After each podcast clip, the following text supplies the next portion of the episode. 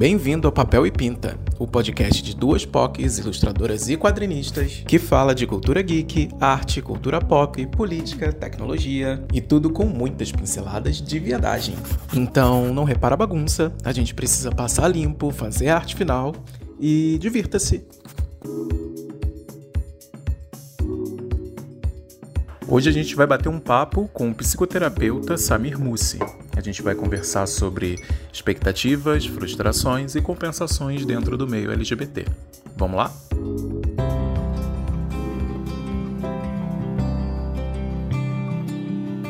Oi, gente! Começou mais uma edição do Papel e Pinta. Olá!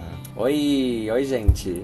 Hoje temos convidados aqui, é... mas antes de falar do convidado, queria dizer para vocês que o episódio anterior foi maravilhoso, foi ótimo, adoramos. Foi ótimo reclamar um pouquinho da vida para dar uma aliviada.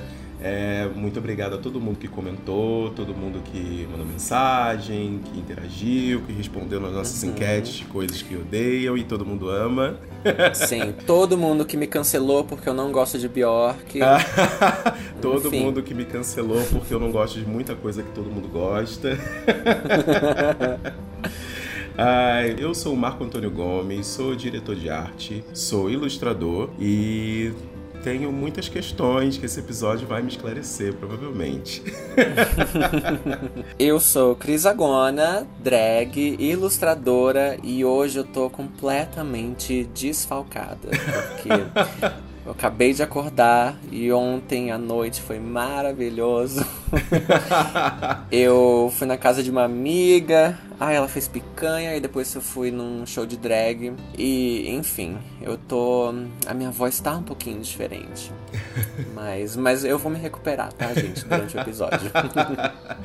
e nosso convidado, queria que o nosso convidado se apresentasse, falasse um pouco. Ok, eu sou o Samir, então, sou psicólogo, sou psicoterapeuta comportamental, atendo em São Paulo e atendo online também pessoas do do mundo inteiro, diria. Faço é, doutorado em terapia comportamental, especificamente sobre terapia afirmativa, é, o ensino de terapia afirmativa para terapeutas é, atenderem seus clientes LGBTQIAP+, sem reproduzir hetero, heterocis normatividade dentro do consultório.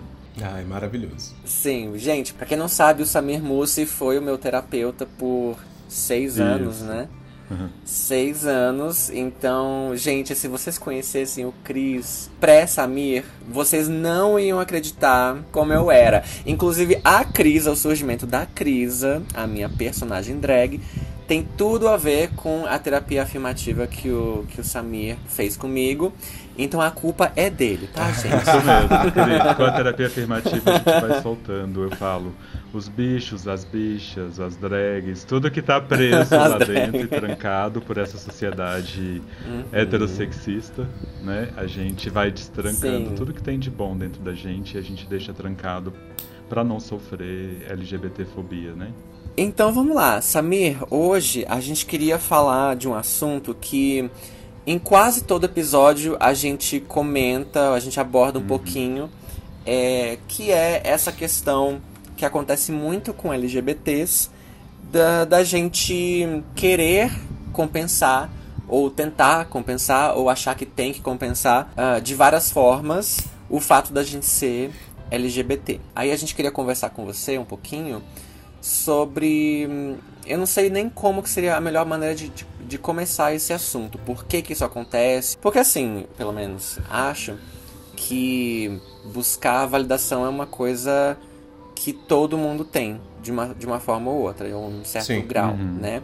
É, independente de ser LGBT ou não. Vivência em sociedade é, acaba fazendo com que isso seja imprescindível, né? De alguma forma. Né? Isso. Aí eu, eu queria perguntar, assim, se isso realmente é uma coisa que que é nat natural, digamos, né? Vou usar aspas aqui porque eu nunca sei o que, que é o que, que é natural mesmo ou se é só forma uhum. de falar. Mas, mas isso acontece com todo mundo, não é? Então, Crisa, para a gente começar a falar sobre, eu acho que é importante a gente contextualizar como que esses comportamentos são aprendidos? Porque você disse muito bem. Eu não sei se eu diria que é natural, mas eu entendi o que você quis dizer. Eu diria que são comportamentos que às vezes a gente não tem consciência que a gente tem e que a gente reproduz eles sem ter consciência.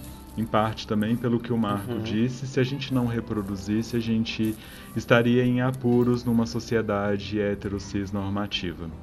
Então eu vou contextualizar um pouco que contexto é esse que a gente vive e como que a gente aprende esses comportamentos enquanto população LGBTQIAP+. É, o que que acontece? Eu acho que eu começaria tudo pelo corpo que a gente carrega, o corpo físico mesmo, né? Então, é, uma criança, um bebê, quando nasce, a gente nasce com um corpo. Hoje em dia, com o avanço da medicina, antes da gente nascer, a gente, os pais já fazem alguns exames desse bebê para saber qual vai ser o sexo biológico que esse bebê vai nascer. E a partir daí vem uma série de expectativas, né? Esses pais vão escolher um nome para esse bebê, os pais vão comprar roupas para esse bebê, os pais vão fazer o que eles chamam de chá revelação na nossa cultura hétero cis normativa. odeio. Né? Ai, odeio. Então, é. É, existe ali já construir toda uma expectativa em relação ao gênero e orientação sexual desse bebê que ainda nem nasceu, né? Então, a partir dessa, desse exame lá de sexagem do bebê, os pais, a família começa a construir um lugar para essa criança que ela que nem nasceu ainda e que vai e que já nasce com essa expectativa sobre ela. Sim. E aí a gente tem uma série de problemas que eu vou chamar aqui de práticas culturais. O que, que seriam práticas culturais? São comportamentos que a gente tem relacionado ao gênero e que passa de geração para geração. Como bom mineiro que eu sou, eu gosto sempre de, antes de falar de práticas culturais, contar uma metáfora, porque eu acho que ajuda as pessoas a compreender o que eu estou chamando de práticas culturais. Que é uma história lá do interior de Minas que diz assim: que era uma cozinheira muito famosa que fazia um pão de queijo com pernil maravilhoso e que era sucesso e conhecido.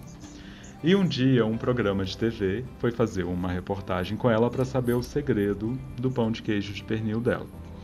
E aí, eles foram entrevistar ela e tudo, e ela falou: Olha, não tem um segredo meu pão de queijo com pernil. A única coisa que eu faço de diferente é que eu venho aqui do lado esquerdo do pernil e eu corto um pedaço dele. E aí perguntaram: Nossa, mas que inusitado, por que você faz isso, né? E falaram: Olha, eu não sei, a minha mãe me ensinou isso e eu faço porque eu aprendi com ela. Ah, a gente pode conversar com a sua mãe? Pode. Vamos conversar então com a mãe da cozinheira. E aí a mãe da cozinheira disse: Olha, eu também não sei porque a minha filha faz isso, porque eu aprendi isso com a minha mãe. E a minha mãe fazia isso e eu continuo fazendo. E aí foram conversar: ah, sua mãe é viva? Ah, ela é viva. Vamos conversar então com a avó da cozinheira. Quando chegaram para conversar com a avó da cozinheira e falaram: Ó, oh, sua filha, sua neta fazem um pernil muito famoso, a gente queria saber o segredo. Elas contaram que elas vão do lado esquerdo do pernil, cortam um pedaço dele e é isso. E aprenderam com a senhora. A gente queria entender por que, que a senhora fazia isso. E ela diz assim: Olha, na minha época, os fornos para assar pernil era muito pequeno. Então eu tirava um pedaço dele para caber o pernil inteiro no forno. E agora, porque as minhas filhas, a minha filha e a minha neta fazem, eu não sei, mas elas continuavam reproduzindo. Então isso é o que a gente chama de uma prática cultural, quer dizer, cortar o lado esquerdo do pernil. É, e que a filha e a mãe continuavam reproduzindo, mas sem se questionar por que, que eu estou fazendo isso. Então, prática Sim. cultural é isso. A gente vai passando alguns conhecimentos de geração em geração, sem a pessoa entender por que, que ela está fazendo aquilo. E a gente uhum. faz isso em relação a gênero. Né? Então, por que, que a gente uhum. escolhe roupa rosa, roupa para menina, roupa azul para menino? Por que, que a gente espera que esse, esse bebê que nasceu com pênis venha se identificar como homem, ou esse bebê que nasceu com uma vagina venha se identificar como mulher? Isso é uma prática cultural, que a gente continua reproduzindo, mas que ninguém se questiona por que, que eu faço isso? Será que realmente eu preciso? Né, com o avanço da uhum. medicina hoje, da psicologia, é, manter essas práticas é como eu continuar cortando o lado esquerdo do pernil, sendo que hoje eu tenho fornos que cabem um pernil inteiro e eu não preciso mais continuar com essa prática. Retomando o que eu estava falando sobre o corpo do bebê, então esse bebê nasce ali com aquele corpo. E uma das práticas que a gente tem problemáticas em relação ao corpo desse bebê é que Então, primeiro faz o exame de sexagem, ah, beleza, o médico diz vai ser um menino. Então, esses pais já esperam que esse bebê nasça com um pênis, e com um pênis bem definido, ou com uma vagina e com uma vagina bem definida. Se esse bebê nasce com alguma é, diferença no corpo biológico dele, seja genética, seja anatômica, que não identifique como macho ou fêmea, esse bebê vai ser considerado um problema ou uma coisa não saudável, que são as pessoas que a gente chama de intersexo. Antigamente uhum. as pessoas chamavam de hermafrodita, não se usa mais esse termo, né? Hoje em dia a gente usa o termo intersexo. Então ali já Sim. começa uma das letrinhas LGBTQIAP+, sendo colocada de lado. Né? Muitas vezes esse médico vai buscar exames para poder intervir no corpo desse bebê, o que é um grande problema para pessoas intersexo. Qual é o problema? Às vezes o médico vai falar assim: não, ó, ele tem mais características que vai deixar esse bebê um homem. E aí faz, às vezes, intervenções cirúrgicas nesse bebê, para que ele se caracterize como homem. Mas lá na frente, não necessariamente esse bebê vai se identificar como homem. Então uhum. isso é um problema. É, é um dos problemas. Uhum. Né? É interessante você comentar é, essa parte também que começa lá atrás, porque essa a questão da, da busca pela validação é, vem até antes da gente, porque o, o pai e a mãe, ou os pais e as, ou as mães, também buscam essa validação é, dos, dos outros né, ao redor deles mas é, jogando no filho ou na filha essa essa expectativa assim, essa busca pela validação expectativa exato cai em cima do, do, do filho ou da filha Exatamente. deles. Exatamente. Então não é uma coisa que começa, não começa nem com a gente. Não. Né? Começa, como uhum. eu estava falando, na cultura, né? Porque esses pais uhum. também estão inseridos numa cultura que adota essa prática. Hoje em dia a gente sabe que mesmo aquele pai, aquela mãe que não quer adotar essa prática cultural, hétero, cis normativa, ele também vai lidar com alguns problemas sociais seja a escola que não uhum. compreende, a família que não compreende ou que não aceita, ou que acha que esses pais Sim. estão educando os filhos de uma forma não legal. Né? Então esses pais vão ser uhum. punidos se eles resolverem fazer diferente Sim. do que faz na prática tradicional. Mas aí, mas aí a gente passa para a próxima geração que é o coitado, a coitada desse filho ou dessa filha, né? No caso a gente. Sim. a criança né? nasceu. A... E a criança nasceu, e agora? Exato. O que rolou? É, eu acho até. Eu tô focando bastante agora no corpo físico, porque lá na frente a gente vai falar um pouco sobre como que isso também influencia a maneira como a gente lida com o nosso próprio corpo. E aí inclui LGBT, QIAP+, e não LGBT, QIAP+. Né? A maneira como a gente lida com o nosso uhum. corpo também é aprendido culturalmente falando.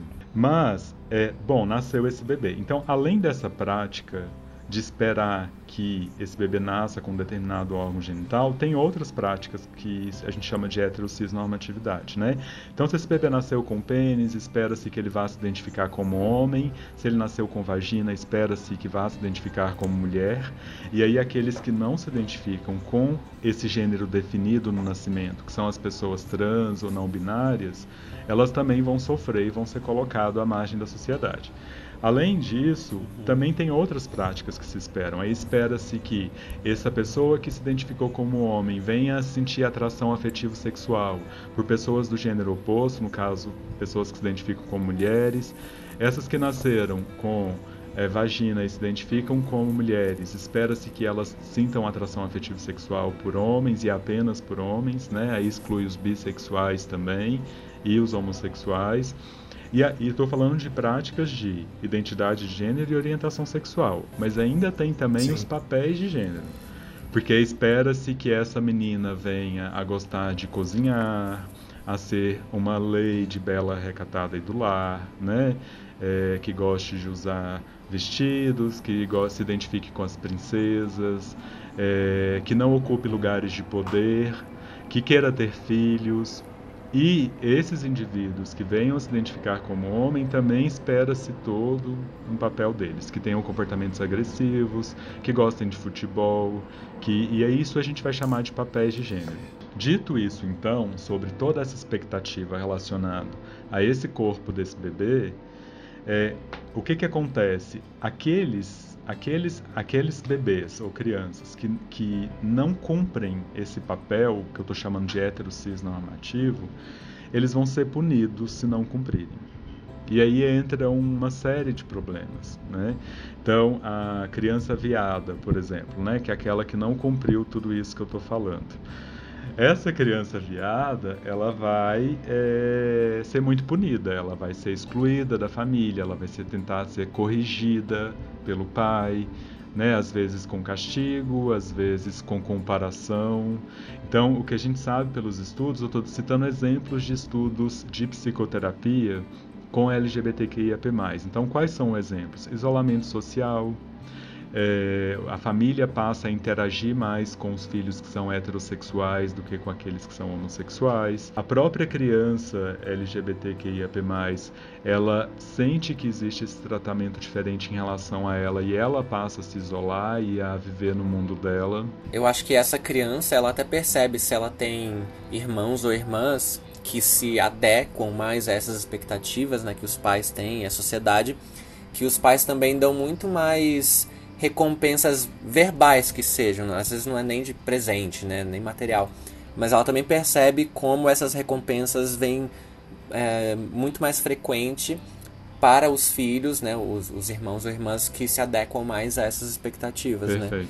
E mesmo que os pais não comparem é, verbalmente, assim por assim dizer, mas é, a criança percebe também, né? Perfeito, Cris. São sinais sutis e é isso que a gente chama de heterossexismo. É a valorização do que é heterossexual, o cissexismo, que é a valorização daquilo que é cisgênero. E acho que você colocou muito bem, porque às vezes não é uma coisa só clara, do tipo eu vou bater no meu filho se ele não tiver tal comportamento, é, mas também são coisas sutis que nós LGBTQIAP+, vivemos. Por exemplo, desde é, outdoors que você vê na rua de casais heterossexuais, né, modelos, até filmes, novelas. Hoje as coisas vêm mudando muito, a gente tem outros modelos, mas isso ainda é muito comum Sim. da gente ver em propaganda, né? Qual, qual... É pouco ainda. Nossa, muito pouco.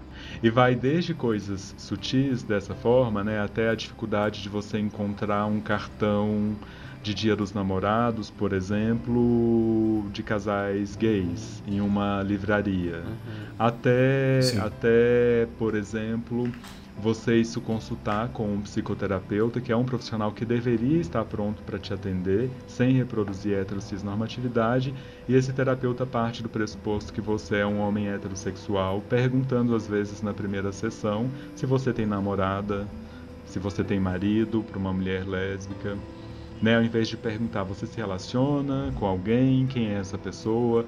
É, eu não, né? Ao invés de partir do pressuposto que todo cliente é heterossexual ou é cisgênero. Sim. Então, são controles sociais sutis que a gente vê. E isso vai moldando uhum. os nossos comportamentos. Molda os comportamentos de pessoas cis e heterossexuais, mas também moldam os comportamentos de pessoas LGBTQIAP+.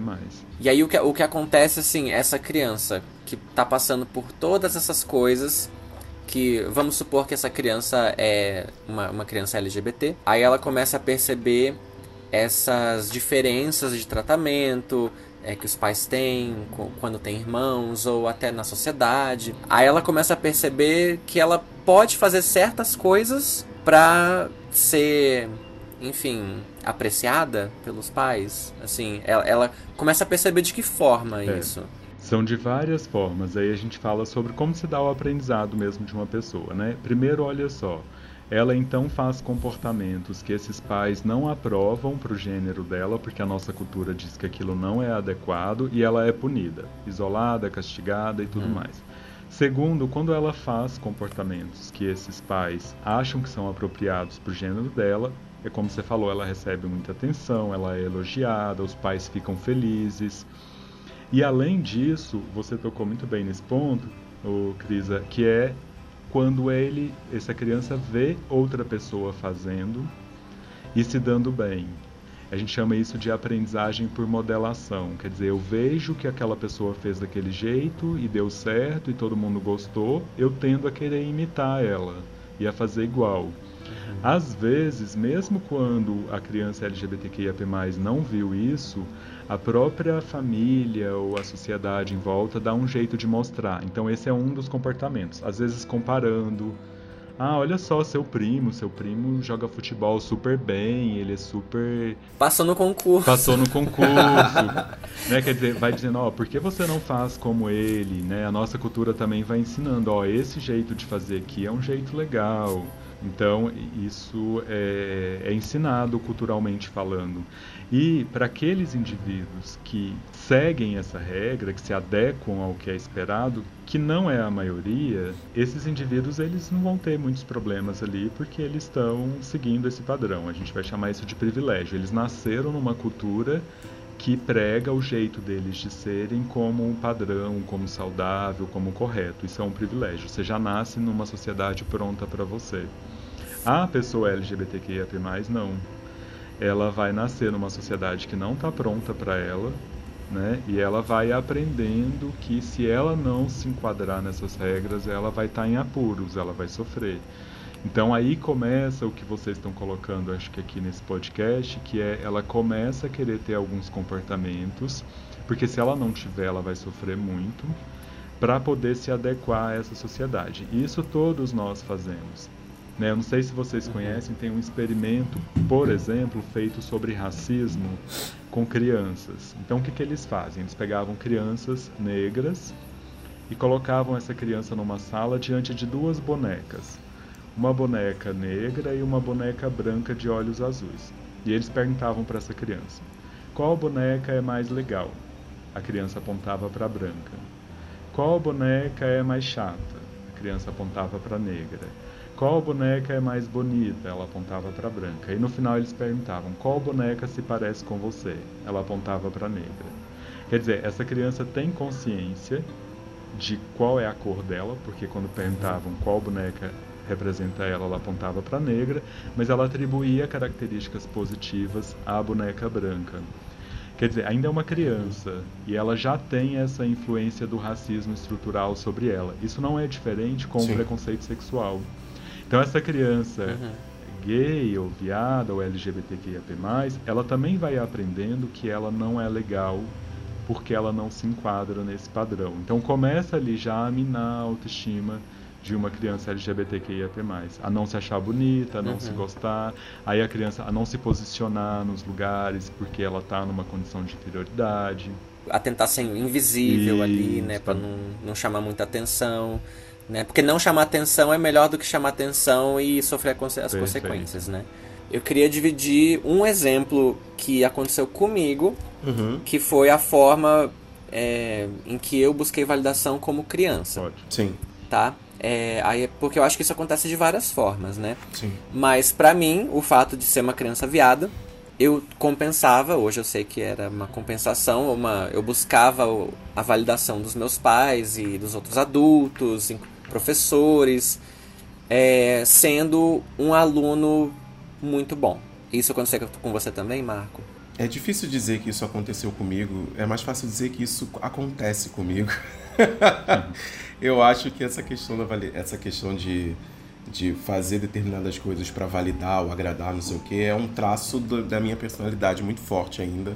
Assim, eu sempre fui uma criança viada e isso obviamente acabou pautando eu ter um comportamento mais heteronormativo depois de adulto, assim. Eu sempre fui muito afeminado quando eu era pequeno. E, e eu tive uma criação em que eu tinha um pai hiper masculinizado e um avô militar policial. Então você imagina o ambiente, né? Então, eu, apesar de eu ter consciência das coisas que eu quero, que eu gosto, eu tendo a sempre fazer ou opinar de forma que eu vá incomodar menos, assim, ou sei lá, tem que agradar a pessoa e isso acaba entrando em âmbitos que não deveriam. Por exemplo, quando eu tenho que passar um orçamento, quando eu tenho que é, tipo cobrar um valor extra para poder fazer um ajuste ou uma, uma, uma refação, alguma coisa assim no meu trabalho, por exemplo. Uhum. É, é, tipo evitar conflito, você fala? Evi evitar conflito e tudo mais. E ainda tem o fato de ter uma, uma, uma questão de autoestima racial que ainda está em construção que atravessa o fato de eu ser uma pessoa LGBT, né? Então, essa questão da, da validação para mim é, ainda é muito presente. Eu, por isso que eu não consigo eh, apontar um fato meu da infância Porque eu, eu tava reproduzindo isso anteontem, sabe? sim, sim. É, é que, por exemplo, é, eu não tô mais na, na, na, na escola, não, não, né, não, não, estudo mais, não vou pra universidade e tal. Então, mas isso também, eu, eu vejo formas que até hoje eu reproduzo isso só não é mais na escola, né? Não é como sendo um bom aluno, é como sendo um bom artista, né? Oh, uma coisa que eu, que eu lembro, assim, que eu acho que é muito marcante da minha vida enquanto criança, eu me forcei a gostar, dizer que eu gosto de lutar, porque eu passei muito tempo fazendo Muay Thai, porque eu queria fazer balé e os meu, meu pai não deixou e me colocou na luta para poder, enfim, porque eu sou, era menino, eu sou menino e eu tinha que lutar. E aí eu fiz luta por muito tempo e eu passei muito tempo me convencendo que eu gostava disso. E aí hoje em dia eu tenho certeza absoluta que eu não gosto. Eu faria hoje em dia por uma questão estética, sabe? É, mas não gosto de bater nas pessoas, assim, tipo. Eu não, eu, eu não, me sinto agradável, eu não gosto nem de ver luta, sabe? E isso, isso é uma coisa que é muito presente. Eu sempre, eu sempre comento disso, assim, tipo, eu queria fazer balé, queria fazer dança, eu sou apaixonado por dança, eu consumo vídeo de dança, eu, eu, eu vejo, tipo, acompanho perfis de, de companhias de dança e tudo mais. E passei, tipo, fiz luta dos 5 aos 13 anos muito tempo. Legal. Uhum. Eu queria Sim. só, se você me permite, Cris, é, é, comentar duas coisas que o Marco falou e que eu acho que pode ser importante antes que eu esqueça. Uma delas, eu uhum. acho que é essa é, não dá para falar sobre LGBTfobia sem falar também sobre racismo, né? Acho que as duas coisas elas estão muito interligadas e de fato, Marco, a pessoa LGBTQIAP+ negra, ela vai ter, lidar com duplo preconceito, né? Ela vai lidar primeiro com o racismo entre pessoas LGBTQIAP+, brancas, e ela vai lidar com a LGBTfobia entre pessoas negras. Então ela lida com duplo preconceito em dois grupos, e além disso, tem também uma, um preconceito que ele é associado às duas coisas juntas, né, que é o racismo e a LGBTfobia, que é, por exemplo, a expectativa de que o homem gay negro, por exemplo, tenha um pau grande. Isso é um, uma forma de racismo também. Uhum. Então, é, eu acho legal você ter mencionado isso, porque não dá para deixar de falar dessa, né, dessa associação entre os dois tipos de preconceitos. E eu acho interessante também quando você fala, eu nem sei, né, eu me forcei a dizer para mim mesmo que eu gosto de luta, e eu acho que aí tem duas coisas, que é primeiro como nós homens somos treinados para ter comportamentos agressivos, é um comportamento muito esperado do gênero masculino. E segundo, Sim. como que a LGBTfobia altera até o próprio processo de autoconhecimento. Quer dizer, com o tempo eu passo a não saber o que é de fato que eu gosto e o que, que eu não gosto. Porque eu fui tão cobrado a gostar de determinadas coisas que eu começo a me perder nisso, a não identificar aquilo que me agrada, aquilo que é bom para mim, e aí eu vou me distanciando de quem eu sou. É verdade. Ah, eu vejo muito como isso depois que eu passei a fazer terapia iniciei um processo de tentar descobrir e para mim eu acho que vai ser um processo meio eterno assim, tentar descobrir a pessoa que era para eu ser, para que era para eu ter me tornado, né, se não tivesse passado por muitas coisas de, de homofobia. Eu não sei, eu acho que a gente passa por um processo assim durante, enfim, para sempre, Samir, assim, é uma eterna busca isso é uma ótima colocação também, pelo seguinte: uma coisa que eu acho importante as pessoas saberem, primeiro, é que a gente não é assim porque a gente quer. Né? Então, muitas pessoas que, tá, que estão escutando a gente pode pensar: nossa, por que, que eu sou assim? Por que, que eu fui fazer isso? Eu acho que quando a gente entende que não é uma escolha, isso foi uma imposição sobre nós, isso alivia um pouco essa culpa que a cultura coloca sobre a gente de que ah, basta você fazer diferente, não é assim, e em parte porque mesmo nós, LGBTQIAP+, que temos alguma consciência sobre a influência dessa cultura sobre os nossos comportamentos, isso não é o suficiente para eu fazer diferente. Né? Na minha área, a gente sempre costuma dizer que informação não muda comportamento. Só eu ter consciência da influência disso sobre mim não me faz fazer diferente. Por que não? Sim. Porque a gente ainda tem essa LGBTfobia operando na nossa cultura. Então eu posso ser o cara que falo, não, eu não vou mais permitir que me censurem, eu não vou mais reproduzir LGBTfobia, machismo e tudo mais, mas eu não vou deixar de experimentar o medo de andar com meu parceiro de mão dada e levar um murro na cara. Isso eu não deixo de experimentar porque isso ainda existe na nossa cultura. Sim. Né? É, isso é real. É, a gente está aqui em São Paulo agora, recente, com o caso de um jovem gay que foi morto, assassinado no próprio apartamento. Então, isso, isso já cria um clima entre nós de medo, de, e não está sob nosso controle sentir isso não, ou não.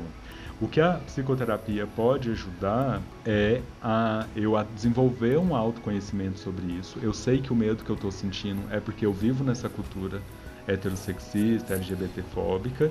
E além disso, uma dica que eu dou para quem está escutando e às vezes não pode fazer psicoterapia ou coisas do tipo, é frequentar grupos de iguais. A gente sabe por estudos que quando você tem amigos LGBTQIAP+, ou frequenta grupos de LGBTQIAP+, grupos de apoio, isso tem um efeito contrário ao que a nossa cultura faz com a gente dentro, dentro de nós. Então, quem é LGBTQIA+, sabe o que eu estou dizendo aqui. Né? Quem, quem aí não ficou mais à vontade quando está com os amigos LGBTs? A gente usa a linguagem própria, a gente fala sobre coisas que não falaria para outras pessoas. Por quê? Porque a gente sabe que é um grupo ali menos punitivo, né? Eu vejo que as uhum. próprias mulheres cis às vezes gostam de, de estar entre gays porque elas sabem que ali elas podem fazer, falar o que elas quiserem, que a chance delas serem punidas é muito pequena. Às vezes até mais do que se elas estivessem entre mulheres Exatamente. também, que acabam reproduzindo esse padrão. Exatamente. É isso. É, então é, é, muito interessante sim. estar nesses grupos. Mesmo os clientes que eu atendo, que fazem psicoterapia, a importância de manter contato com outros LGBTs é muito importante.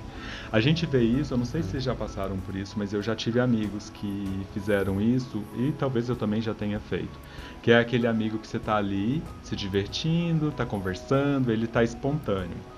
Aí de repente ele vai conversar com um homem hétero, ou eu lembro de um amigo, sei lá, ele vai parar num posto de gasolina para abastecer, e aí ele vira pro frentista ou para esse outro homem hétero e fala: ah, coloca 50 reais, ele engrossa a voz, ele, ele muda o jeito de fazer. Isso é muito simbólico do que a nossa cultura faz com a gente. O medo de ser punido é tão grande que eu mudo o meu comportamento diante dessas pessoas. Eu não fico tão à vontade. É, ou, ou numa reunião de, trabalho, reunião de trabalho, né, por exemplo. Exatamente. Isso hum. também explica a ansiedade que alguns LGBTQIAP+, sentem Quer dizer, se eu tenho medo Sim. de ser punido ali, eu já vou para essa reunião de trabalho mais ansioso, começo a ter crise de pânico e o medo de fazer errado, de falhar. Então, tudo isso tem relação. A, a forma de se vestir de também, se vestir. né? E é, aí, é, certas... Ah. E, e, essa questão toda de, de como isso tudo está dentro de uma estrutura e por que, que a gente fala que é estrutural explica, explicaria também o fato de que a gente não tem muito, muito conhecimento de LGBTs tenham posições de poder definidas, abraçando, por exemplo, homens abraçando a sua própria feminilidade e sendo chefes, por exemplo. Na verdade, a gente acaba vendo muito pessoas que reproduzem comportamentos masculinos quando estão em chefia, porque isso dá uma sensação de segurança e poder. Que é o medo de, de, não é nem eu acho que não é nem a, a busca pelo respeito é, que faz a gente mudar o nosso comportamento mas é o medo do desrespeito pelo feminino Sim. né? Que eu acho que a gente tem muito mais medo do, do desrespeito que pode acontecer por é, a gente mostrar um lado mais afeminado. É mais medo da, da punição do que busca por poder né eu acho que tem um pouco isso, isso e, e, até quando a gente fala sobre essa masculinização de quem está no poder, é um pouco por isso, né? Porque as características que são consideradas na nossa cultura como masculinas, elas são mais respeitadas, que é isso que o Cristo está dizendo também, né? Então, mesmo a mulher cis que ocupa um lugar de poder, é, se ela não se, entre aspas, masculiniza ou, ou tem esses comportamentos que a nossa cultura considera masculino, ela não vai ser respeitada. Né? Então tem esse desrespeito ao feminino também por trás da LGBTfobia. Né? E, e a gente vê Sim. isso, tem um relato no livro do João Neri, que era um psicólogo homem trans, e, e que eu acho muito interessante que ele conta de um menino trans que ele passou por essa experiência, né? Então, à medida em que ele começou a fazer uso de testosterona e a voz dele foi ficando mais grossa, mais entre aspas, próximas do que a nossa cultura considera masculino, esse menino trans ele começa a relatar quanto que ele passou a ser mais escutado. Quando ele falava, as pessoas paravam para escutar ele, diferente de quando ele não tinha ainda uma voz com testosterona. Então até o efeito da testosterona sobre a gente tem uma diferença, né? Mas aí também tem, eu acho que um outro lado da moeda, que são grupos de pessoas que são uh, como a gente, mas que acabam se comportando de uma forma muito parecida com essas expectativas sociais e culturais que a gente estava falando. Tô falando de padrão, é isso, homem padrão. Bem apontado. Enfim, as brancas crossfiteiras, é de, é de vocês que eu tô falando, vocês não escutam podcast, mas enfim. É, ou talvez escutam, não sei. Grupos desse tipo que acabam causando nos participantes desse grupo uh, comportamentos de busca pela validação, né? E aí isso tanto em pessoa quanto nas redes sociais, enfim. Eu queria falar um pouquinho disso, porque isso também acontece em certos grupos, né? Muito bem colocado, Cris. Eu também acho que isso acontece e, e é interessante a gente entender que essas experiências de LGBTfobia, de preconceito, elas geram nas pessoas basicamente três comportamentos, três conjuntos de comportamentos. Um deles que a gente chama de esquiva. O que é esquiva? Se eu ter determinados comportamentos que não são esperados por meu gênero, me faz ser punido, eu começo a fazer de tudo para fugir dessa punição. Entre essas coisas, eu começo a ter comportamentos que a gente está chamando de perfeccionista, eu começo a ser um, um, profissional exemplar, eu começo a ter um corpo que a minha cultura considera que é bonito esteticamente falando, a forte, a tudo aquilo que se aproxima do que é masculino, como forma de me esquivar da punição. Essa é uma das reações. A outra são reações emocionais como eu falei aqui, ansiedade, depressão, eu começo a ter sentimentos desconfortáveis que um psiquiatra vai diagnosticar como depressão, como ansiedade, transtorno bipolar. E, e terceiro, que é, são, a gente chama de contra-controle, que é a, a gay afrontosa, né? Então, já que eu não posso fugir disso, eu vou para o combate. Então é muito comum a gente escutar, ah, travesti é barraqueira, é agressiva. Na verdade, essa agressividade ou esse barraco da gay afrontosa ou da travesti é uma reação a essa punição que a gente sofre na cultura. A gente chama isso de contra-controle. Então, mas basicamente o que a gente está falando nesse podcast é da primeira, que são comportamentos de esquiva que a gente tem seja bombando o corpo, né? É muito comum a gente ver, principalmente entre homossexuais, entre gays, homens gays, o uso frequente de anabolizantes como forma de, entre aspas, masculinizar esse corpo, tornar esse corpo atrativo para o outro parceiro que também valoriza, né? Um, um perfil mais próximo da, da masculinidade, do homem hétero. Então, é, eu diria que por trás desses comportamentos de perfeccionismo e de padronizar o corpo tem esse, essa tentativa de esquiva da punição. E não só a esquiva, mas também os elogios que essas pessoas recebem. A nossa cultura faz isso, né? Quem nunca escutou uma amiga dizendo assim: Olha, eu tenho um amigo gay, mas ele é maravilhoso. Ou então, por que vocês gays são tão lindos assim? Né? Quem nunca escutou essa expressão? Ali está uhum. ali tá implícito do tipo: Olha, é muito legal que você seja um gay dentro do padrão, bonito e tudo mais. Tem que ser bonito, né? Tem que buscar, tem que bonito, ser vaidoso, tem que ter o corpo perfeito. É, exatamente. Uhum. Você tem que ser perfeito, basicamente. É. E eu, eu acho que isso também acontece em outros grupos, não apenas né, da, das não. gays padrão. É, aliás, Marco, no episódio passado, Tava putíssimo, gente. Eu, eu, super indico vocês irem lá e escutar o último episódio, que ele Nossa. reclamou horrores das gays pa padrão Nossa. que vão pra Boipeba. É um surto, foi, foi, um surto que eu tive, mas é um surto que assim, eu precisava, eu falei por muitas pessoas, porque eu sei que muitas pessoas pensam como eu nesse ponto. Eu já percebi muito isso em grupos de gays que não são, enfim, fortes e masculinizadas, são, né, as gays mais afeminadas. E aí isso também acontece nesses grupos, uma padronização do comportamento da bicha má também.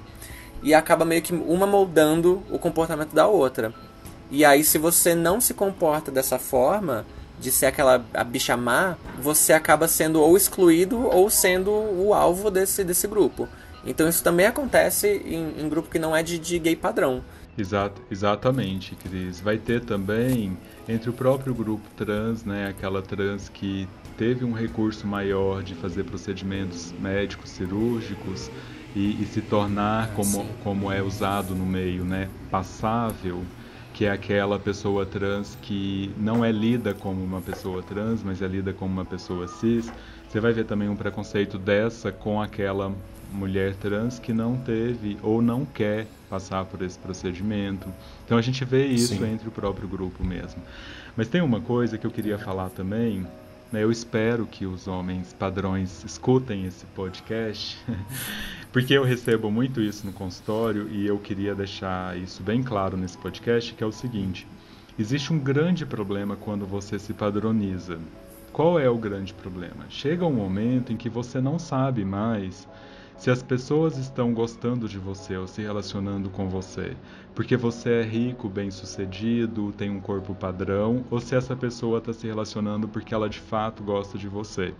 Então eu recebo muito no consultório homens gays padrão e tudo mais, mas que tem uma sensação de vazio profundo. Por quê? Uhum. O que preenche esse vazio, que eu acho que as pessoas que estão escutando a gente podem sentir em algum momento da vida. É rola. É louca. É, isso é o que elas acham, gente. mas é verdade. Isso é o que elas... Muito bem colocado, Cris, porque elas vão atrás disso. Ou da rola, ou do, do, do uso de drogas, por exemplo, como forma de tentar ah, preencher sim. esse vazio. Isso não acontece. Às vezes tudo de uma vez só e, e continua vazio. É, né? Assim, tem tipo... aí o que eles chamam agora de. Né? Tem um nome para isso, do, do sexo. Chemsex. É, chemsex, com, com uso de, ah, de drogas, né? É, mas o que eu ia dizer é o seguinte: é, por que, que essas pessoas experimentam esse vazio? Porque o que preenche esse vazio são conexões genuínas. Quando eu estabeleço uma conexão verdadeira com alguém. E uma conexão que eu estou chamando de conexão verdadeira é aquela onde eu posso ser quem eu sou, com a minha parte bonita, forte, bem-sucedida, mas também com a minha parte não tão bonita, os meus preconceitos, as minhas dificuldades. E o outro também pode ser assim na relação. Isso cria uma relação de intimidade, uma relação de conexão que preenche esse vazio. E quando essa pessoa tenta se padronizar, ela se distancia desse tipo de conexão e mais vazio ela vai experimentando. A rola e, o, e a droga, ela preenche esse vazio momentaneamente. Né? Então, quem aqui já foi atrás da rola sabe que depois que goza, vem aquele vazio, aquela tristeza, ou mesmo no dia seguinte do uso da droga. Então, quem experimenta isso, saiba que existe recurso, e o recurso é. Olha que legal, gente, e que simples. O recurso é eu ser eu mesmo e experimentar conexões verdadeiras com as pessoas, sem precisar uhum. atender esse padrão. Parece simples, mas na prática não é. Por quê? Porque quando eu me disponho a ser quem eu sou, a não ser padrão, eu vou experimentar conexões genuínas, mas eu também vou ter que aprender a lidar com a rejeição, com ser mal visto, com o perder alguns grupos que talvez hoje eu acho que eu tenho que são amigos e que estão próximos. Perder like. Perder like, exatamente. Perder curtidas no Tinder, no Grindr, né? Então, eu tenho que aprender a lidar com isso, né? Eu mandei a fotinha lá no Grindr, a pessoa me bloqueou, sumiu e não quer mais saber de mim porque eu não sigo esse padrão cultural. Mas por outro lado, aquele que ficar, o date eu posso garantir que vai ser um date maravilhoso, né? Porque a pessoa tá ali exatamente como você é e sobre isso que você falou, tô lembrando aqui de análise de grupos, assim, que a Crisa sabe, eu trabalhei durante muito tempo produzindo eventos focados para esse público padrão, que eu chamaria de tribalistas, né? O povo que escuta tribal e vai para The Week. Tá que é um público dentro do meio gay que tem um perfil de comportamento muito específico, muito tóxico uhum. pro, pro comportamento geral do, do, do, ambiente gay, do ambiente LGBT como um todo. É, e, e, muito o mesmo há, há, há, anos e anos e anos e anos. Uhum.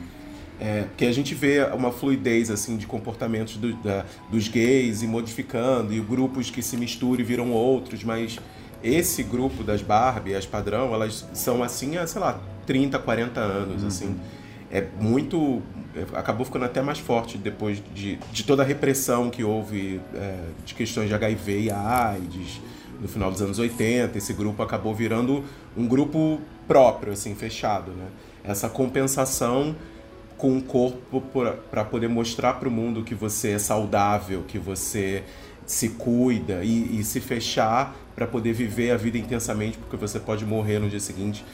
E e é, é bizarro isso, como como tudo que acontece, e aí eu via no comportamento dos frequentadores dos eventos que eu fazia, tudo era compensação. Tipo, o beijo era compensação. O tirar a camisa era compensação. O andar com pessoas que são exatamente iguais era, era compensação. Parecia que era que elas estavam vivendo tudo aquilo que foi privado a vida inteira desde a infância, né? Um comportamento de masculinidade em cima de algo que sempre foi tóxico, mas essa relação de, de tóxico ou não não era muito bem clara para elas, sabe? Mesmo as saradas afeminadas nesse grupo eram mal vistas. Tipo, eu não sei como é que tá atualmente, mas não deve ter mudado muito. Mas até, um, até, até algum tempo era tipo o grupo das, das, das, bonitas de Ipanema, de sunga preta e de barba e de cabelo curto e depilado. Tudo igual. Tudo, Tudo igual. igual, gente. É, e você ia ver, não tinha uma pessoa que tinha uma voz minimamente afeminada ou que tinha qualquer comportamento queer, assim, um pouquinho fora da curva. E ia ficar, gente, não é possível, a vida é melhor que isso. Eu acho que você falou uma coisa, Marco, que eu acho interessante também, que é isso de como nós LGBTQIAP+, como a gente é muito censurado de viver a nossa sexualidade. Lá na adolescência, como pessoas heterossexuais fazem, quando a gente vai poder ter essa liberdade de viver essa vida é mais tarde realmente, né? A gente quer tirar todo o atraso e curtir um monte. Eu acho que isso também é um efeito dessa cultura Sim. sobre os nossos comportamentos, né? Eu tenho, eu tenho um, um, outro questionamento aqui, saindo um pouco da parte de comportamento é, comportamento queer e tentando aplicar isso um pouco para trabalho, assim, para o mercado de trabalho. Né? E também ao, ao, tema que é o nosso podcast em si, né? que é ilustração, desenho e tudo mais.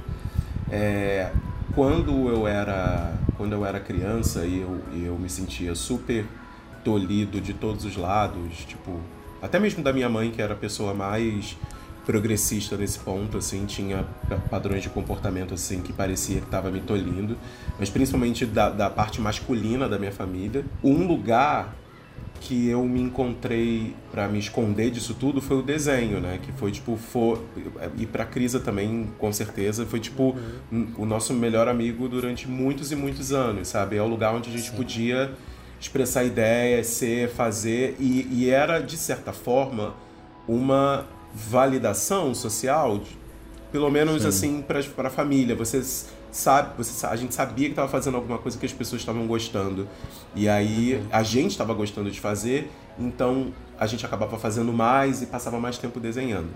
Só que tem um momento da vida da criança ou do adolescente que o que era bonitinho tem que acabar, porque você vai virar uma pessoa e você precisa pensar em alguma coisa pragmática para sua vida adulta. Aí vem o capitalismo, né? É.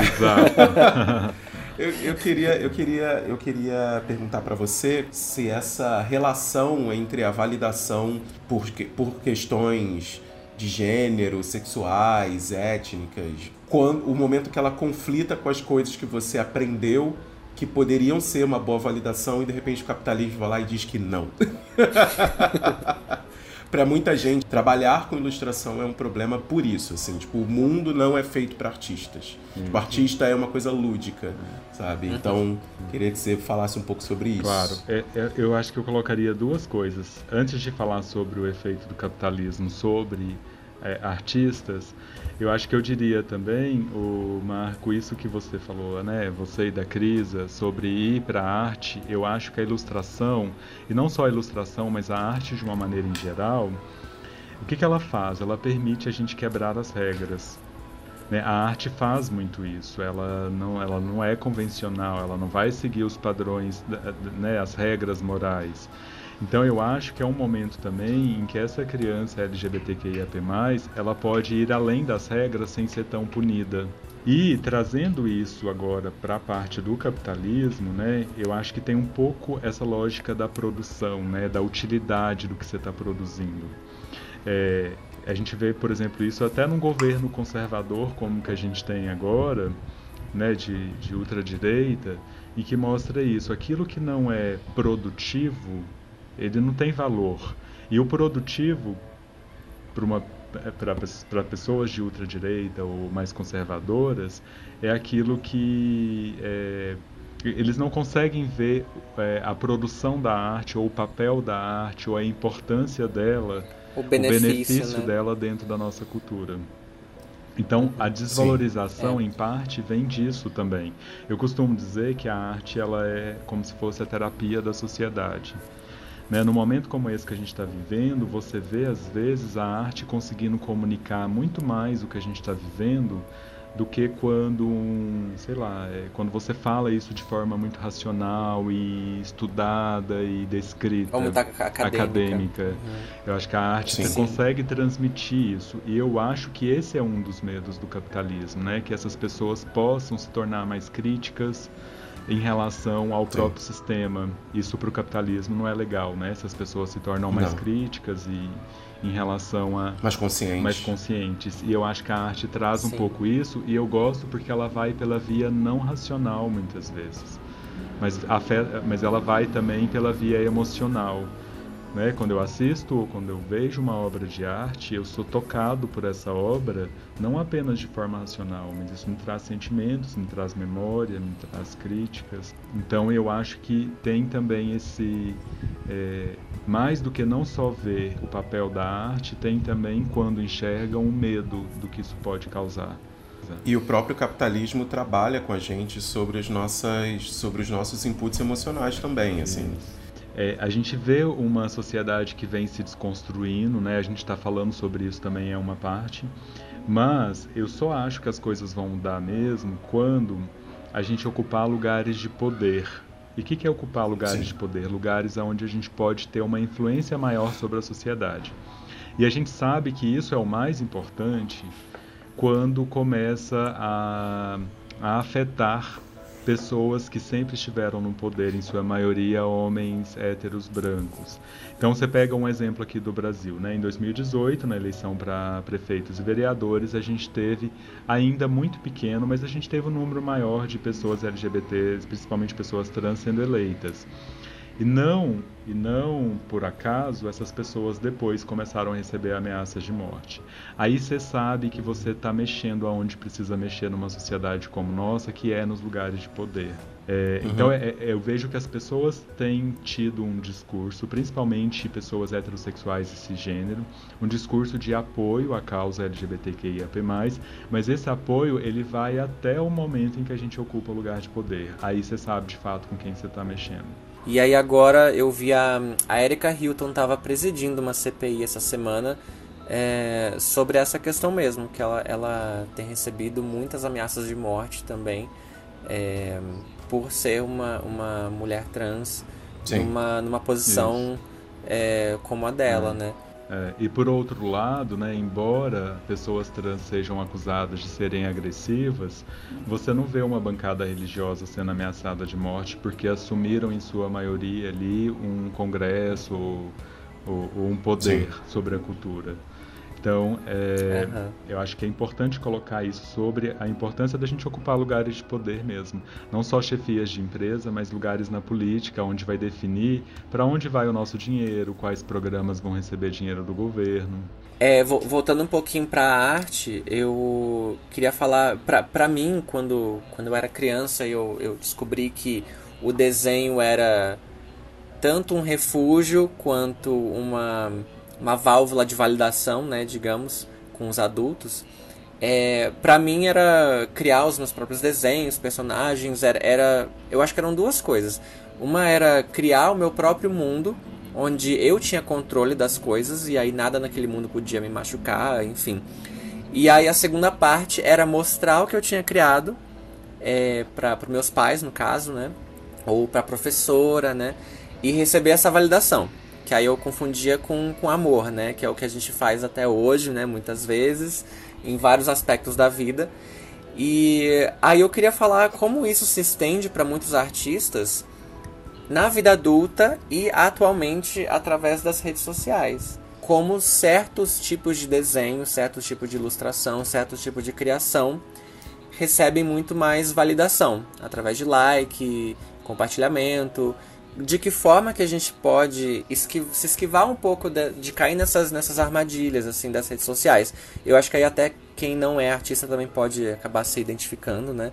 É, eu acho que eu diria, Cris, é de duas formas. Eu acho que a, a, na, no campo micro, são pequenos comportamentos que a gente pode ter, desde, por exemplo, é, eu, enquanto espectador, seguir e curtir trabalhos mas né, que fogem desse padrão que vocês estão falando e pessoas também que fazem trabalhos desse tipo. É, eu acho que, que não dar tanta audiência para esses trabalhos mais é, vou colocar LGBTfóbicos ou padrão. Eu acho que, principalmente no campo digital, eu acho que eu iria um pouco por essa via de comportamentos que a gente pode ter no dia a dia mesmo. Desde palavras de apoio e palavras de apoio e seguir esses, esses artistas e esses profissionais até apoiar o trabalho deles quando possível. Mas Sim. eu não vou iludir as pessoas de que só isso faz uma mudança social, porque não faz. Além disso, a gente precisa também, que eu vou chamar aqui de, um, de ter um posicionamento político mesmo na vida, no trabalho e também na, na política do nosso país, na parte social. É, eu acho que esse, esse papel ele é meu como psicólogo, que não dá só para eu ficar no consultório atendendo meu cliente LGBTQIAP+, e não fazer nenhum trabalho enquanto mudança social. Como também eu acho que não dá só para eu, como artista, ficar ali naquele trabalho e, e, não também ter um papel social. E não ter nada para falar, né? E não ter nada para falar. E esse papel social, ele vai desde apoiar é, políticas é, LGBTQIAP+, até no meu dia a dia, com pessoas heterossexuais, falando sobre o trabalho dessas, desses outros artistas, divulgando o trabalho desses outros artistas. Né? Sempre que eu posso, eu faço isso. Eu compartilho, compartilho na minha tela, mando para as pessoas, falo: olha aqui que legal o trabalho dessa pessoa.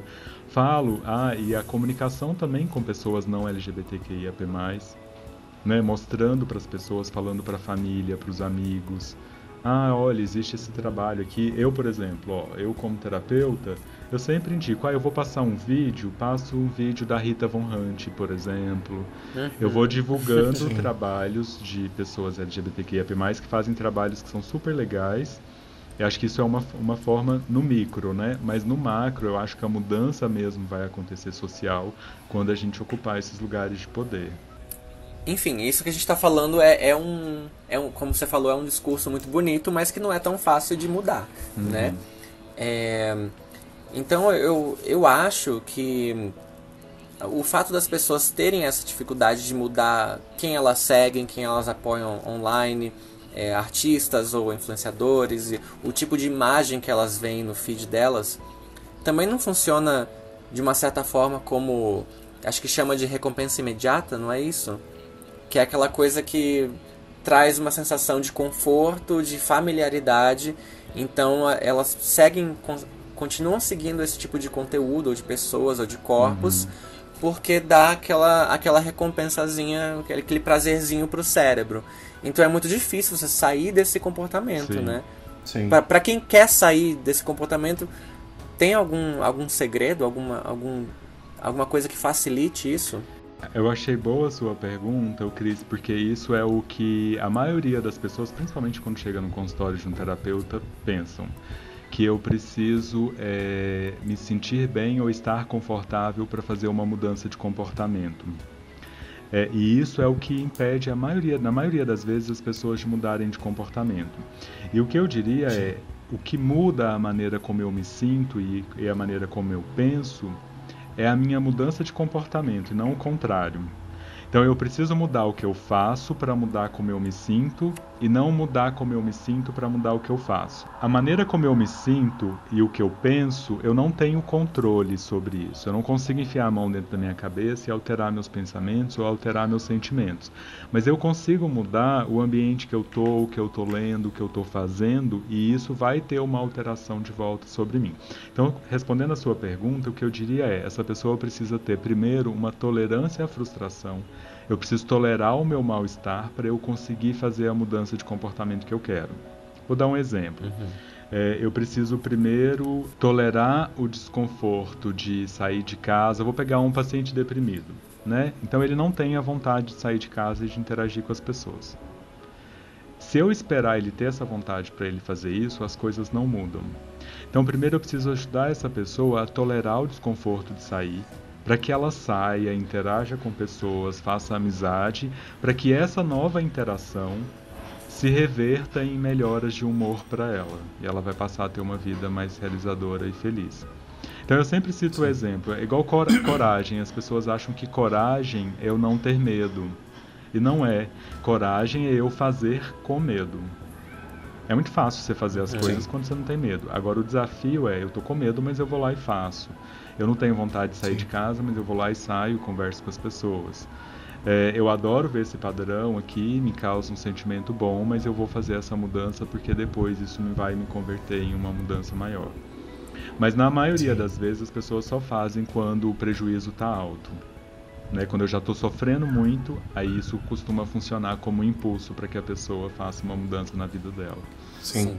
Isso, isso é um, um padrão de comportamento que eu sempre eu, eu, eu levo isso para o meu trabalho, por exemplo, que é não, não esperar chegar no momento crítico para fazer determinadas resoluções, assim, hum. tipo determinadas resolver determinadas coisas, né?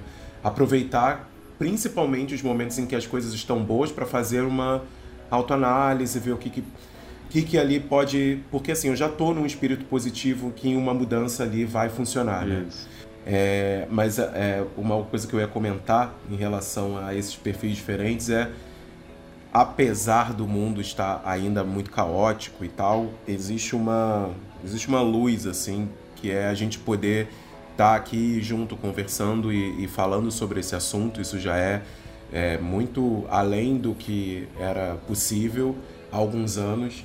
Ter influenciadores ou personalidades que são fora de padrões socialmente aceitos. Tipo, toda vez que eu vejo um vídeo, eu vejo tipo o sucesso que a pequena Lô tá fazendo, eu fico feliz de pensar assim, gente, isso nunca aconteceria se não tivesse internet, liberdade para que as pessoas pudessem se expressar e falar e tudo mais, e que outras pessoas pudessem se identificar com ela para que ela fosse vista para além da camada superficial, né? Exato. Uhum. Então é um, é um momento assim que a gente tem positivo para fazer determinadas mudanças e coisas acontecerem. Né? Uhum. É, e eu acho que essa compreensão de que essa mudança não acontece de forma tão simples, ou Crisa, eu acho que tem também um outro ponto que é importante mencionar aqui, é que existem profissionais vendendo essa ilusão. Né? Então a gente vai ver na internet ah, muito, sim. ah, reprograme seu pensamento, reprograme a sua mente, seja feliz, né? pague os seus boletos com a sua mente. Existe, é, existe várias propagandas né, de tratamentos que são não científicos, né, as pseudociências, que prometem um resultado que não existe, que não é possível. Eu acho que uhum. lidar com o que é real, quer dizer, eu vou precisar fazer essa mudança, ela é custosa e eu vou ter que fazer ela mesmo sofrendo. É mais difícil de admitir isso, mas é mais real e, e à medida em que você olha para a coisa como ela é, isso aumenta a possibilidade de você conseguir fazer a mudança que você precisa fazer. Né? É diferente dessas falsas ilusões aí de promessas de mudança que não existe. Para quem quer reformular essa necessidade de validação, porque eu acredito que a gente, né, como pessoas, como seres humanos, a gente vai querer uma, certas validações de um, de um jeito ou de outro, que é impossível você fugir disso completamente. Isso. Porque a gente vive em sociedade, né? Isso. né? Mas para quem quer reformular isso e vai ter que aprender a lidar com o medo da rejeição do grupo ou da família, como é que a gente lida com esse desconforto? Uhum a partir do momento que a gente sabe que a gente precisa lidar com Ótimo. isso. É, o que, que isso é, é, o que, que é importante as pessoas saberem? Para eu mudar isso, eu preciso mudar para um grupo que vai validar ou alimentar em mim aquilo que eu quero que aconteça ou, ou aquilo que eu acho que é legal para mim. Então eu preciso ter uma mudança de meio. Né? Eu preciso ir migrar de um grupo que valoriza em mim comportamentos que não me fazem bem para um grupo que valoriza em mim comportamentos que são bons. Eu gosto muito daquela frase que é muito citada e batida da Frida Kahlo, né? que ela diz que onde não puderes amar, não te demores. Né? E eu diria uhum, isso, uhum. se você não está num lugar onde as pessoas não valorizam aquilo que te deixa mais, mais, né, mais feliz, não fique nesse ambiente, porque isso tem um poder de te contaminar muito grande. E aí uhum. as pessoas podem achar que eu estou sendo um pouco radical, mas eu falo isso, por exemplo, em relação à religião. Dependendo da religião, é, é impossível uma pessoa LGBTQIAP+, estar inserido nesse grupo sem ter a sua vida afetada. Porque o, o poder de um grupo sobre a gente, ele é maior do que a gente gostaria que existisse. Se eu estou num determinado Sim. grupo, isso tem um poder de acabar comigo muito grande. Então eu preciso migrar para um lugar de validação maior. Então eu vou migrar. Então assim, enquanto ainda, eu, é, enquanto eu estou tolerando esse mal-estar para migrar de grupo, se eu vou para um lugar onde tem pessoas que valorizam essa minha mudança, isso é o suficiente para eu me fortalecer e me manter na, no caminho que eu estou que eu tenho o propósito de seguir. Então é uhum. sempre, eu sempre oriento, fica atento a quais pessoas valorizam em você o que você tem de melhor. Isso é muito legal, né? São boas pessoas para você ter por perto. É, e perceber Sim. o que é que você tem de melhor, Exato. né? Que às vezes não é, não são os seus músculos.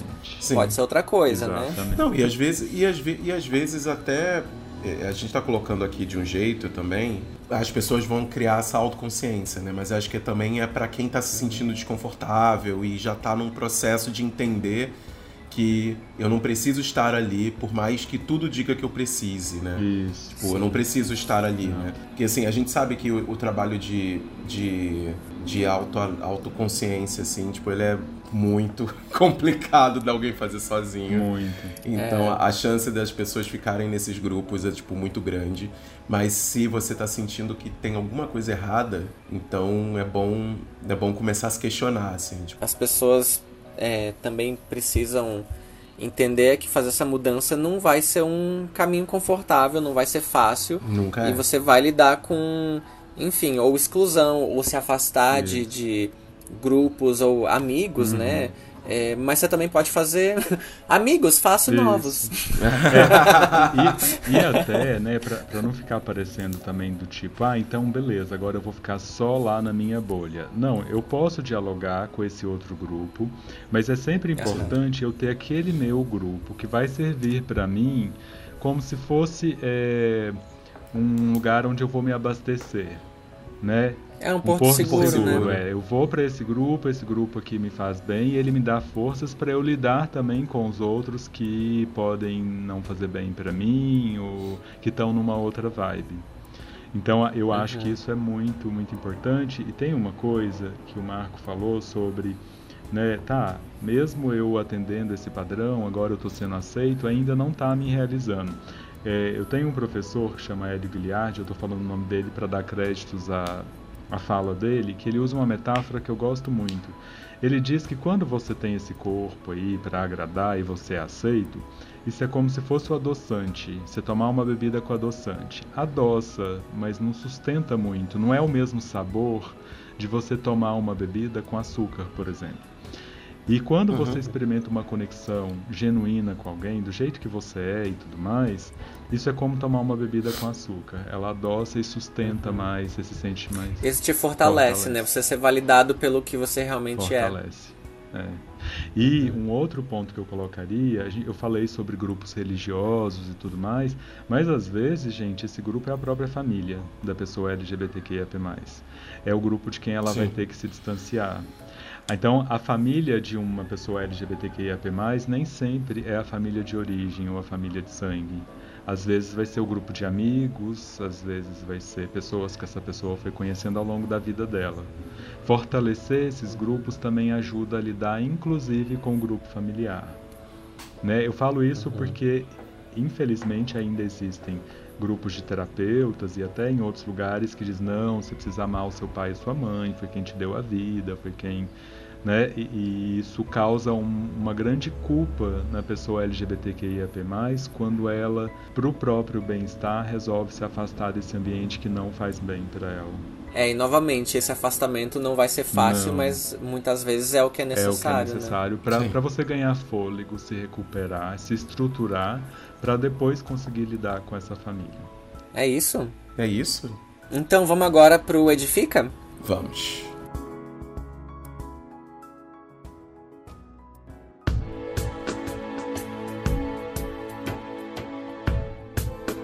Bom, para você que ainda não sabe o que é o Edifica, essa é a parte do papel e pinta em que a gente vai edificar, vai indicar coisas legais para você ver, assistir, seguir, uh, comer, escutar, tá certo? Quem, quem quer começar? Quer começar, Samir? Posso começar. Bom, então tá. eu vou indicar é, um livro. É um livro é, que foi escrito para profissionais, mas que eu acredito que é, qualquer pessoa tem condições de ler, está numa linguagem bem acessível, que é um livro que se chama Introdução à Terapia Afirmativa, né, e onde o uhum. autor fala bastante sobre o que seria uma terapia afirmativa, que é uma terapia voltada para a população LGBTQIAP+, um, uma garantia de que o terapeuta não reproduza é, preconceito de gênero e orientação sexual no consultório, mas também o autor passa por diversas questões é, sobre o universo LGBTQIAP+, e que eu acho que seria interessante as pessoas entenderem. É, eu indico também é, o perfil do Dr. Vinícius Lacerda para a, as pessoas que estão escutando, que são principalmente homens gays, né? É, acho que é arroba Lacerda, é o, o perfil dele, onde ele fala sobre a saúde do homem gay, né? Então ele fala uhum. tudo sobre a saúde, desde como fazer a chuca, se deve fazer a chuca, se não deve, é, hemorroida, fístula. Ele vai falar sobre tudo, tira todas as dúvidas. Eu realmente recomendo. Também do o perfil do Doutor Maravilha. Ah, eu adoro. Ele é, é infectologista, também tira bastante dúvidas, recomendo. Qual é o arroba, é, arroba dele? O Instagram dele é arroba doutor, escrito D-O-U-T-O-R, maravilha. Isso, que também fala. É, e recomendo também os vídeos da Rita Von Hunt, ela tem vídeos bem interessantes sobre as cinco linguagens do amor, é um vídeo que eu recomendo bastante. Acho que eu recomendo também a série Pose, eu acho que conta bastante uhum. né, do universo Maravilhosa. É, das pessoas trans e também LGBTQIA+, em Nova York. É, acho Sim. que por hora que eu lembro é isso, assim. Tem tantas coisas uhum. que se eu uhum. fosse ficar aqui pensando, eu recomendaria. Sim, mas eu sabia que o Samir ia, ia lembrar de várias coisas, porque o Samir, ele sempre, até na, durante o processo terapêutico, e até depois, né, que a gente terminou o meu processo, ele continuou mandando vídeos, inclusive os vídeos da, da Rita me ajudaram muito no meu processo, até no meu processo de drag, uhum. é, meu marido a entender melhor o que, que é drag, enfim, até pro meu pai já mostrei vídeo da Rita Von Hunt. E você, Crisa, qual o seu edifício? Eu tenho dois. Um eu lembrei durante a nossa conversa que a gente estava falando de como a gente muda certos comportamentos, né, pra, pra ser ou respeitado ou não ser punido. E aí a gente estava falando de engrossar a voz. E aí eu lembrei da, daquele filme é sobre a Margaret Thatcher com a Mary Streep uhum. de 10 anos atrás, eu acho. Acho que tem mais, eu acho. Se chama a Dama de Ferro, The Iron, Isso, Lady, The Iron Lady. E aí mostra como foi o processo. A Margaret Thatcher era a primeira ministra né, da, da Inglaterra durante muitos anos, nos anos, anos 80, né? Era anos 70. Não lembro 70, direito qual era a data 70, certa. 70, 80. E, e como foi o processo dela de ser basicamente moldada para ela ter um apelo maior e um respeito maior das pessoas, dos políticos, dos eleitores. E como ela mudou também o tom de voz, o jeito de falar, a forma dela se portar, a forma dela se vestir. E, e como isso também ajudou muito ela a ser eleita, porque ela não, não era vista como uma, uma pessoa elegível, e, enfim, isso a gente viu também acontecer com a Dilma, a gente viu isso acontecer com a, a Kamala Harris, que é a vice-presidenta do Biden aqui nos Estados Unidos. E como, como, como isso acontece com, com as mulheres também, não é só com a gente, né? Sim, é, exato. E, é, e nas mulheres em, em, posições de poder que são vistas como lugares masculinos, né? Sim. E aí o meu segundo edifica é para um ilustrador uh, que eu sigo. Marco também segue. A gente, a gente fala desse ilustrador há muitos anos.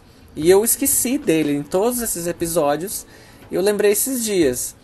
Que é o Pascal Campion Art. É, o arroba dele é Pascal, P-A-S-C-A-L, Pascal, Campion C-A-M de Maria, P C-I-O-N Campion Art, A-R-T. Ele tem um trabalho. Uh, ele tá fazendo coisas diferentes hoje em dia. Ele tá fazendo umas coisas meio parecidas, é, mais da área de quadrinho e charge. Mas o trabalho dele que eu amo e que ele é muito conhecido ah, por fazer sim. é o trabalho dele de concept art.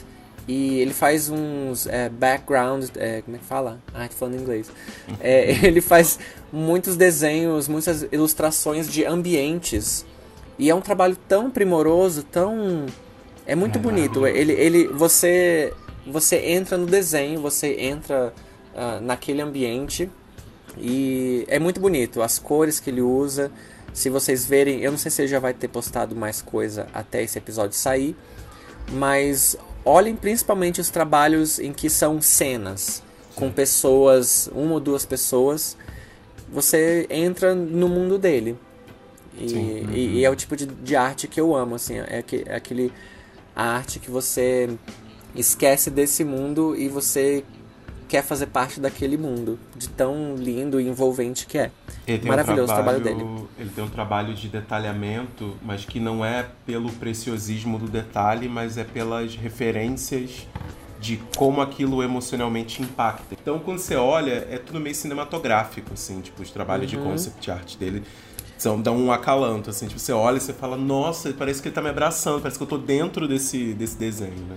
Sim. O trabalho dele é incrível. Pra, pra mim é, é, é, impressionismo puro, assim, parece muito. É a mesma técnica que, sei lá, o Renoir usava. Sim. E só que ele faz digital. Então ele, ele faz. pega pequenos pedacinhos como se fosse pontilismo, só que não são pontinhos, né? Uhum. E ele consegue criar cores e luzes com essa mistura que não é tão definida, né? É, é, é maravilhoso. Você, Marco? É, bom, o meu, o meu edifica é um edifica só. É, ele não está diretamente relacionado ao tema, mas pela pessoa que representa, é, acaba estando. É, eu quero indicar o álbum da Linda Quebrada, que ela lançou em 2021, Trava Línguas. É, a Lin tá em alta por conta do BBB. E é engraçado ver as pessoas que são eliminadas no BBB saindo e declarando voto para Lin. tipo, é, é um trabalho, a gente está falando aqui de mudar a forma como a gente enxerga o outro, né, para poder ter a humanidade que a gente precisa para além dos estereótipos. E é bizarro olhar uma figura como a Lin num programa como o BBB, assim, de tanta exposição, mas olhando da forma como tá, eu não consigo ver outra forma que ela pudesse chegar na casa das pessoas, assim, é, tão, tão abertamente, tão sendo ela, é, para além da personagem Linda Quebrada, a Lina em si, né? Ao trazer a humanidade que talvez as pessoas trans e travestis, as travestis precisem e que a mídia não dá. E, mas assim, por que, que eu tô indicando esse álbum? Porque é um, é um álbum de música brasileira. Uhum. Tipo, uhum. é muito rico, é muito completo, tem muitas músicas, ela, ela vai para lugares em que ela não foi em álbuns anteriores, tipo, para além, sabe, do trabalho dela de composição é primoroso nesse álbum. Tipo, ela é uma uma rainha das palavras, assim, é, tipo, bizarro. É, uhum. Mas esse álbum em especial tem de tudo, assim, é um álbum muito rico. É muito gostoso ouvir. É, até as músicas mais pesadas tem, tem momentos que você tem umas preciosidades assim que você você fica cara ela é incrível assim tipo eu, eu amo a linha assim tipo, eu, eu pago muito, muito para ela mas realmente é um álbum muito fora da curva assim principalmente para o meio é, alternativo de cantoras alternativas cantoras LGBTs alternativas e tal e, e para quem quer conhecer o trabalho da Linda Quebrada, eu acho que começar pelo último álbum é uma porta de entrada para depois você ir para para coisas políticas assim até mais enfáticas, sabe? Sim. Legal. Sim. Então é isso, Trava Línguas, Linda Quebrada. Tá certo. É isso? Isso. Samir, como é que a gente encontra você nas redes sociais? Ah, sim, podem me encontrar lá como arroba Samir Mussi, S-A-M-I-R-M-U-S-S-I. Tá certo. E você vai estar tá atendendo. Uh, você falou, você atende pessoas de outros países também? Além de mim, né? Atendo de outros países, atendo em São Paulo presencial e online também, para quem não puder estar aqui, uhum. né? Samir, Samir serve cafezinho na, na consulta. é, pão de queijo, não. Consulta... Com pernil. com pernil. E assim, eu não sei se você tá querendo falar disso, mas enfim, tá solteiro também. Estou solteiro na pista dois anos, causando nessa São Paulo. Samir é gato, hein, gente? Vai. Tô solteiro na pista e, e também dou palestras sobre o tema, aceito convites para falar sobre. Uma das minhas missões é levar esse conteúdo que a gente conversou ao maior número de pessoas possível. Espero Maravilha. contribuir de alguma forma para a desconstrução dessas práticas de gênero que a gente discutiu aqui. Sim. Eu já te falei isso várias vezes, Samir, mas vou falar assim no podcast também que você mudou a minha ah. vida. Assim, a minha vida. É... Na verdade, assim, vou falar de uma forma. Você me deu os recursos para eu poder mudar a minha vida. Ai, tudo. É, isso me ajudou muito e, enfim, a minha vida antes e depois de Samir, é, é, elas são completamente diferentes.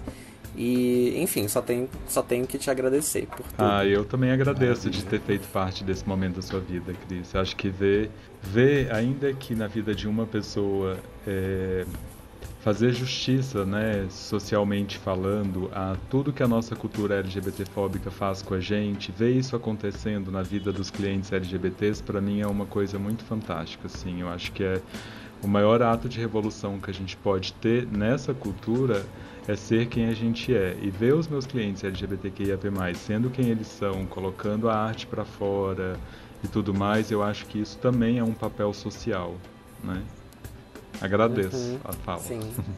Ah, é, você, Marco, onde é que é, a gente é, encontra? Bom, vocês podem me encontrar no Instagram Desenha Marco, em que eu estou lá desenhando minhas, meus super-heróis, minhas personalidades que me inspiram, vocês podem me encontrar também no Instagram, arroba SleeperCode, S-L-E-E-P-E-R-C-O-D-E,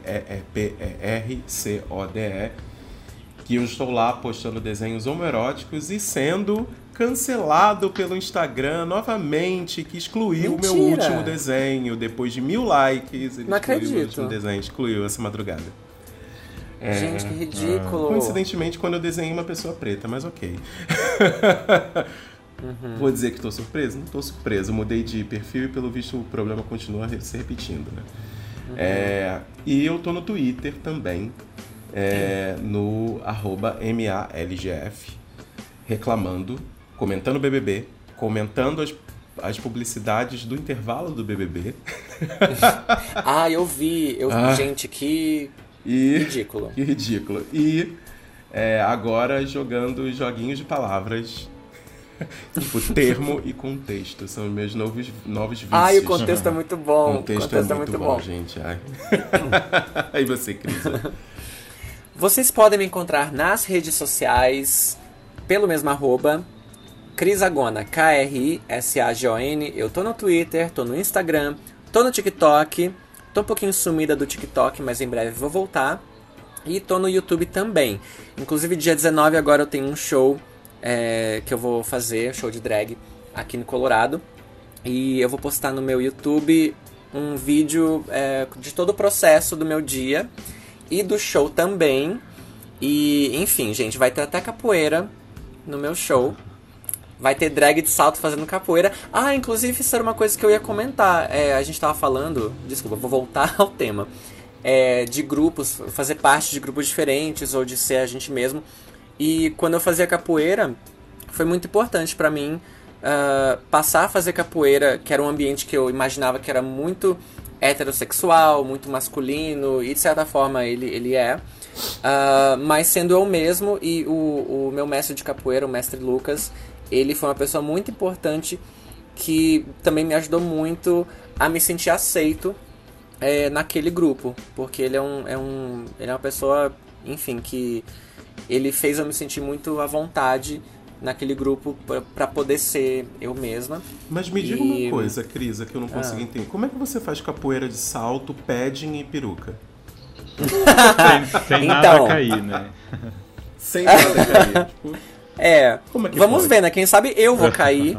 Então, ou o show vai ser maravilhoso ou ele vai ser muito engraçado. Mas já prepara Mas, a, a é. ambulância ali pra acidente, pelo amor de Deus, hein? É, não, vai, vai ser só um trechinho de, sei lá, 10 segundos de, de uma música é, que tem a ver com, enfim, a parte da música, mas é, claro que quando eu fazia capoeira eu não fazia de salto, né, gente? mas, enfim, vai ter esse vídeo no meu canal, se você quiser assistir, vai estar lá depois do dia 19 de março. E, e é isso, você pode me encontrar nessas redes. E pra quem quer seguir o Papel e Pinta, Marco, como é que eles fazem? É, vocês podem seguir a gente no Instagram, que é papel.pinta. Comenta o episódio lá, fala nos comentários, manda DM pra gente, manda sugestões de convidados também, sugestões de pautas, de temas, que a gente tá super afim de escutar vocês. E podem encontrar a gente também no e-mail papelepinta.gmail.com é, lá, se vocês quiserem mandar coisas mais sérias, reclamações, manda publis, manda, manda nude, manda, manda pix, Manda manda tudo. tudo. Manda uma validação pra gente, manda por uma favor. validação. É, e também vocês podem mandar essa validação seguindo o nosso podcast no Spotify. Segue lá pra você não perder novos episódios. Sim, E, enfim, valida a gente. é isso. É isso, meus amores. Então, tá bom. Obrigado, Samir, de novo. Samir, muito E- obrigado, adoramos. Eu que agradeço A gente vê, a oportunidade. a gente vê vocês. Ai, Imagina. desculpa. Eu que agradeço a oportunidade de estar aqui com vocês. Eu acho que é, me ajuda também a cumprir esse papel que eu tenho de levar essa mensagem ao maior número de pessoas possível. Então é isso, meus amores. Até o próximo episódio. Beijinhos. Beijo. Beijo. Tchau, tchau.